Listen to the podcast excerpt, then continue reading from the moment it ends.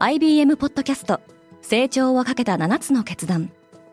成長をかけた7つの決断とは今後3年間に世界を形作ると予想される7つのビジネストレンドについて IBM が何千ものクライアントとの対話に基づき提言をしたものです。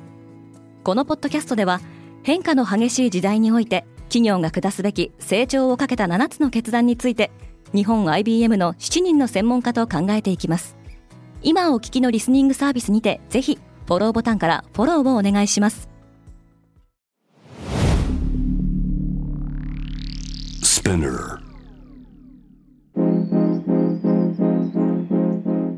おはようございます。荻野かなです。4月3日月曜日世界で今起きていること。昨日発表された作曲家坂本龍一さんの死去について世界で追悼の声が上がりました中国やロシアのメディアも速報で報じました。このポッドキャスト「デイリー・ブリーフ」では世界で今まさに報じられた最新のニュースをいち早く声でお届けします。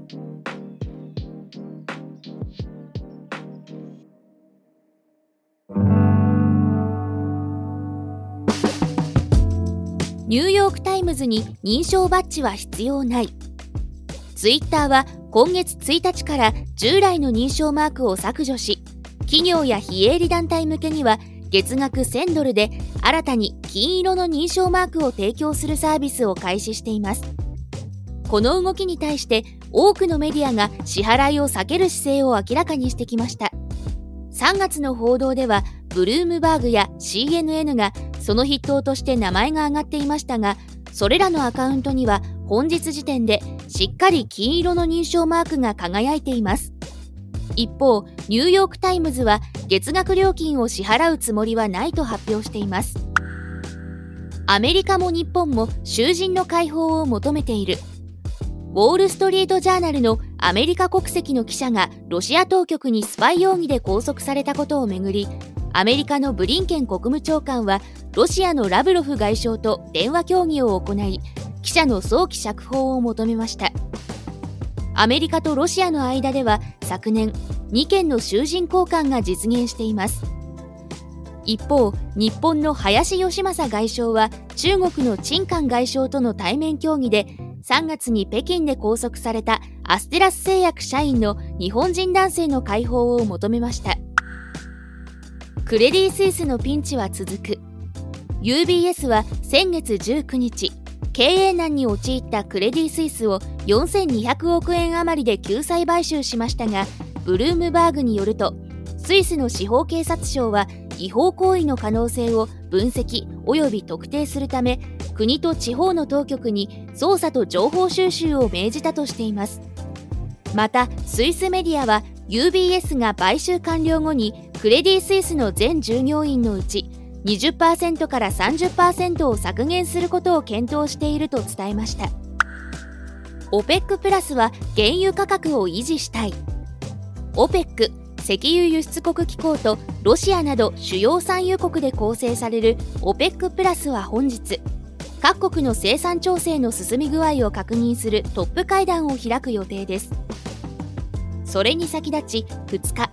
5月から今年末まで日量116万バレルの追加減産を行うと明らかにしました。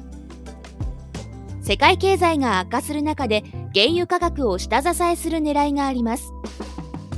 サウジアラビアが50万バレル減らすほかイラクやアラブ首長国連邦クウェートなど他の加盟国も減産に協力します。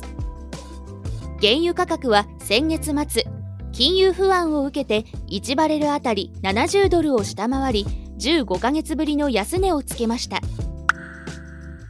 チャット GPT への逆風。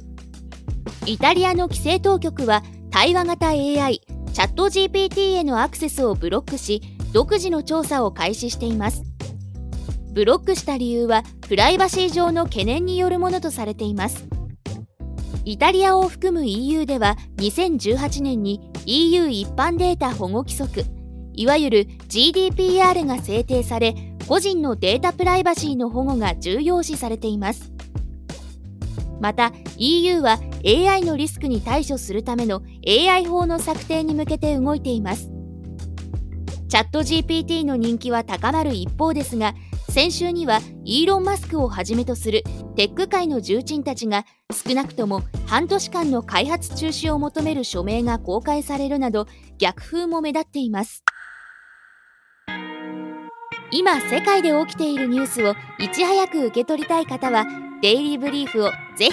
Spotify、Apple Podcast、Amazon Music などでフォローしてくださいね。荻野かなでした。今日も良い一日を。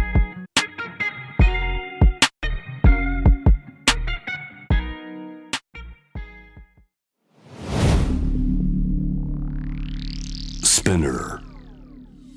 Hey everyone, I'm your boss Mila and レイコ長谷川ミラと佐藤真子にシュレイコの2人でお送りしている東京ヤングバス。同世代で共有したい情報や悩み私たちが感じる社会の違和感などシェアしています。毎週月曜にスペナーも通じてニューエピソードを配信中。メッセージは番組概要欄のメッセージフォームからお願いします。東京ヤングバス聞いてね。バ